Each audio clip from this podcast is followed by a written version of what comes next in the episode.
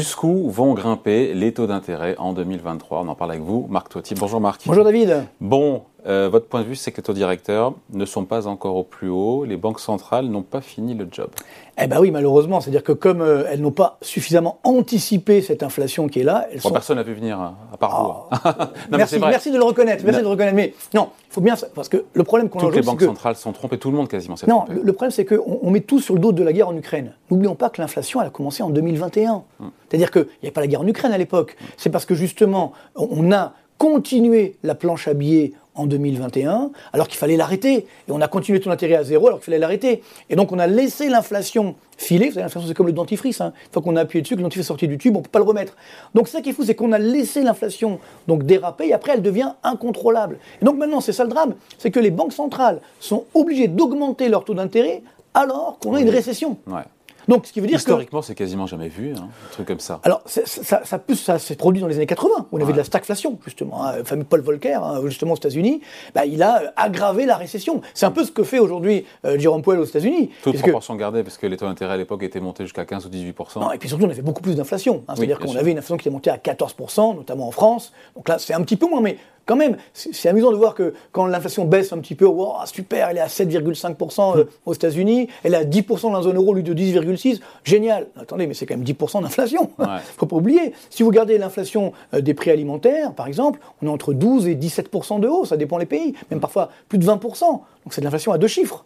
Donc ce n'est pas de l'hyperinflation, mais n'oublions pas que beaucoup de ménages souffrent énormément. Et donc les banques centrales, elles doivent aujourd'hui augmenter les taux d'intérêt. À la rigueur, le problème c'est que ça n'aura pas d'impact énorme sur l'inflation, mais elles sont un petit peu contraintes, ne serait-ce que pour leur crédibilité. Et donc, néanmoins, je pense que la Réserve fédérale américaine va encore monter, mais aller au-delà des 5, 5,5%, à mon avis, ça ne se justifie pas. C'est-à-dire Sur les taux directeurs Taux directeurs, oui, tout à fait. Euh, parce que ben, on a quand même une récession qui est en train de revenir aux États-Unis. Les, derniers indicateurs avavisés qu'on appelle les directeurs d'achat outre-Atlantique sont catastrophiques. Hum. Donc, je vous rappelle euh, l'historique de 2022. Hein, on a eu. Pas dans les services.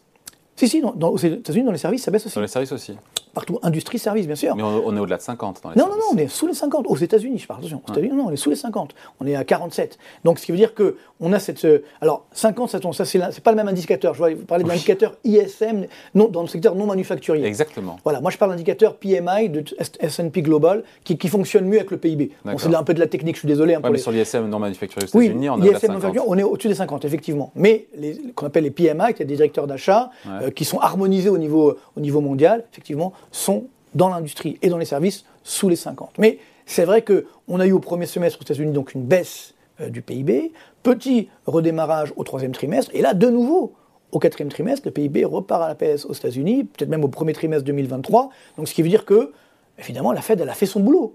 Donc, à mon avis, ça ne sert à rien de, s'obstiner. Elle a raté le coche, effectivement. Bon, elle a pris le, train en marche, j'ai envie de dire, mais elle a quand même réagi. Donc les banques centrales prennent en compte euh, l'activité. Ben, obligé.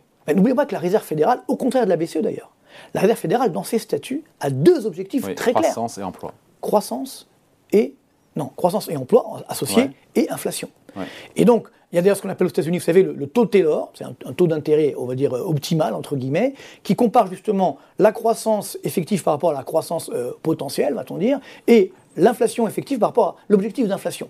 Ce taux d'intérêt aujourd'hui, aux États-Unis, il est à 5,5%. Vous voyez? Donc, pourquoi aller au-delà?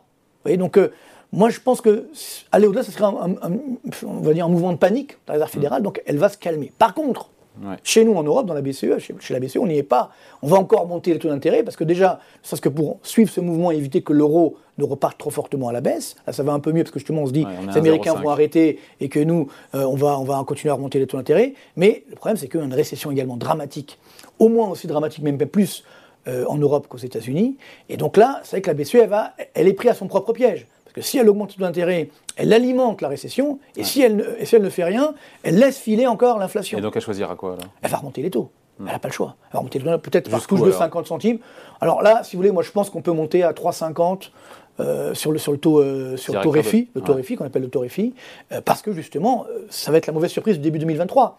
C'est que l'inflation, elle va être plus élevée. Parce que là, on a un petit, petit accalmie on va dire, passagère liée à la baisse des cours des matières premières. Puis là, comme ça s'arrête de baisser et qu'on a des effets techniques sur le début d'année, notamment en France, sur, parce qu'il n'y aura plus de bouquet tarifaire, ou un peu moins, on va dire. Donc là, les, les prix vont effectivement augmenter. Alors, il y a certains pays qui s'en sortent mieux. Par exemple, l'Espagne aujourd'hui. L'Espagne qui est sortie de l'accord européen énergétique, vous le savez. Donc, aujourd'hui, quel est le pays en Europe qui a le moins d'inflation? C'est plus la France, c'est l'Espagne. Ils sont à combien Avec 6,6%. Alors que nous, on est à 7,1%. En norme, euh, norme euh, Eurostat, hein, ça veut dire harmonisé. Hein. pas INSEE, pas chiffre voilà, exactement. Donc ce qui veut dire que, pour l'instant, euh, bon, certains pays vont mieux s'en sortir, mais on sait ce qu'il faut faire. Il faut effectivement sortir de, on va dire, de cette corrélation entre le gaz et l'électricité. Le problème, c'est qu'on va, voilà, si on a, voyez, on, en est réduit à quoi? À dire, oula, si on a un hiver rigoureux, les prix vont continuer d'augmenter. On espère bien sûr qu'il y aura la paix entre l'Ukraine et la Russie. Enfin, ça ne dépend pas de nous, tout ça. C'est ça qui est assez incroyable. Donc, les, taux monétaires vont augmenter, et à partir de là, les taux obligataires, voilà, évidemment. là où je voulais aller. Voilà, parce que c'était la question du oui, jour. Oui, parce qu'en gros, il y a les taux, effectivement, euh, directeurs court terme, mais l'économie est indexée essentiellement sur les taux longs, donc les taux euh, souverains français à 10 ans, les crédits immobiliers, les financements en tout genre. Et là, pour vous, aujourd'hui, quand on est autour de 2,6, 2,7, on pourrait aller jusqu'à 4% Oui, en France. C'est ce qu'on appelle les, taux d'intérêt donc obligataires. Donc euh, la référence, c'est le taux d'intérêt à 10 ans hum. des obligations de l'État français, si on prend le cas de la France. Donc c'est très simple. En fait, les taux longs, les taux obligataires, c'est quoi? Techniquement, si vous voulez, c'est les taux courts, donc les taux monétaires, c'est la base. Donc là, hum. on dit que ça va effectivement monter à 3, peut-être même un peu plus. Et après, on ajoute des primes de risque. Donc il y en a 3 il y a la prime de risque sur la croissance. C'est-à-dire, s'il y a plus de croissance, les taux longs montent. Là, effectivement, il n'y a pas de croissance. Même, elle est même négative. Donc là, on a, on a une prime de risque nulle, voire légèrement négative. Donc c'est positif. Donc pour les taux longs, ça va les calmer. Sauf qu'après, il y a deux autres primes de risque. Un, prime de risque sur l'inflation. Donc on l'a dit dans une présence chronique, l'inflation va continuer d'augmenter. Hum. Donc ça veut dire que là, prime de risque positive. Et troisième prime de risque, la plus importante, la réduction de la dette publique. Est-ce qu'on est capable de réduire ou pas la, dette publique non pour La réponse est non. Hmm. Et on a même eu, c'est passé presque inaperçu d'ailleurs, euh, que le, FMI a lancé un avertissement, c'est incroyable, à la France sur le dérapage de ses comptes publics. C'est passé complètement inaperçu. Enfin, quand on, quand on y pense, c'est vrai que c'est assez incroyable je crois que de mémoire d'économiste, de, hein, entre guillemets, ça fait 25 ans que je fais ce métier, je crois que j'ai jamais vu ça.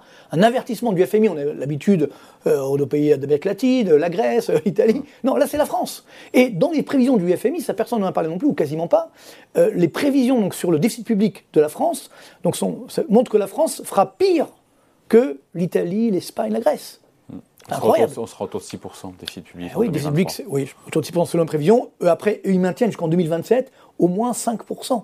Vous voyez, donc c'est énorme, c'est-à-dire que ça va durer. Donc, donc, pression à la hausse sur les taux longs. Donc pression, voilà, pour conclure, pression à la hausse, ça veut dire que si effectivement la dette publique continue d'augmenter et qu'on n'est pas crédible pour cette dette publique, les taux longs vont augmenter.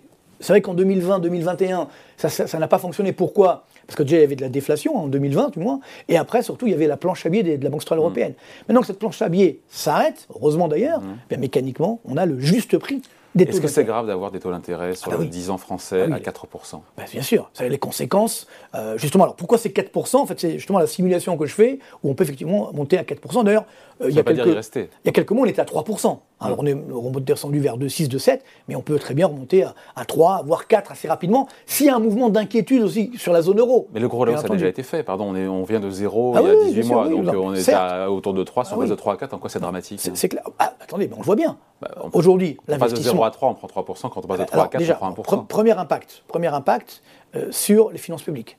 La hausse des taux d'intérêt de 0 à 2 à 2,8, ça a coûté 100 milliards d'euros sur 10 ans.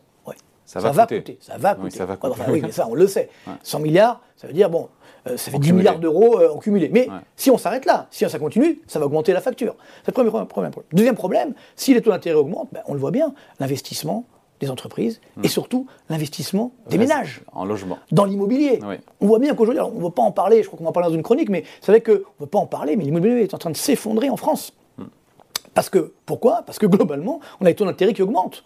Et parallèlement, si les taux d'intérêt augmentent, on a également une consommation qui baisse. Donc la hausse des taux euh, longs, au-delà des finances publiques, ça a un coût pour l'économie. Ça peut aggraver malheureusement la récession. Des taux à 10 ans français à 4%, c'est un risque, certains le considèrent comme un scénario de, risque avec faible probabilité, pour vous, c'est ce vers quoi on va. Ah oui, oui. Pour bah, vous, c'est le scénario central. Mais, rappelez-vous, il y a un an, euh, ouais, à peu près, hein, ici même, je crois, euh, quand j'allais annoncer des taux d'intérêt à, 10 ans qui allaient monter à 2, à 2 on nous prenait pour un fou. On me dit, mais non, c'est fini, ça va rester à zéro. Euh, la BCE est là, il n'y a pas de problème. Bien sûr. Encore une fois, euh, on, revient vers un monde plus normal. C'est-à-dire que ce qui était anormal, c'est quand les taux d'intérêt étaient à zéro, alors qu'on avait une dette publique à, à, plus de, à 120% du, ou à 115% du PIB. Donc là, aujourd'hui, c'est normal d'avoir une hausse des taux d'intérêt. J'ai même plus loin, même pour l'épargnant, même pour les marchés, c'est bien d'avoir des taux d'intérêt qui remontent. Parce que ça remet, comme on dit, l'église au milieu du village. C'est-à-dire que finalement, on se dit, bah, ah bah tiens, là, globalement, il y a un intérêt peut-être à placer. On retrouve une corrélation entre l'investissement sur le, un certain période de temps, et puis la remontée des taux d'intérêt. Donc ça calme également certaines ardeurs. Et puis, encore une fois, par contre, c'est vrai que pour les marchés boursiers, quand les taux longs remontent, bah là, c'est-à-dire que les cours des obligations et des actions repartent à la baisse, donc ça sera un petit peu moins bon pour les marchés boursiers. Les taux d'intérêt vont continuer de monter, c'est le scénario pour 2023 de Marc Toiti. Salut Marc, merci. À bientôt.